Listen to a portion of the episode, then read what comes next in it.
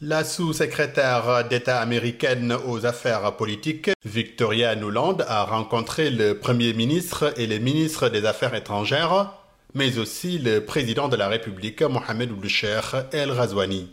Et elle a promis le soutien de Washington aux efforts de la Mauritanie pour la stabilisation du Sahel. The United States applauds Mauritania's role in countering terrorist activity and preventing violent extremism and we are very proud to be strong partners in training and equipping the Mauritanian military and gendarmerie. La sous-secrétaire d'État a aussi salué les alertes de Nouakchott en faveur de la sécurité alimentaire mondiale.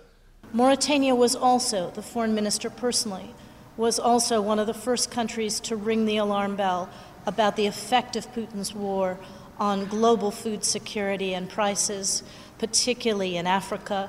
We are very pleased to be working together on food security. Madame Victoria Nuland a également parlé d'avancées en matière des droits de l'homme tout en reconnaissant qu'il reste More has to be done. He spoke very passionately about his agenda on that front today.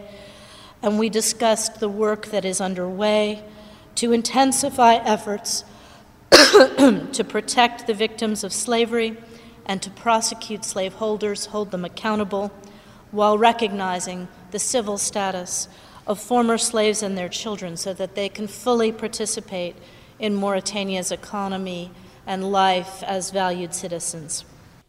Les États-Unis et la Mauritanie se sont en même temps mis d'accord sur la sécurisation des pêches dans l'Atlantique. Mohamed Diop pour VOA Afrique, Nouakchott.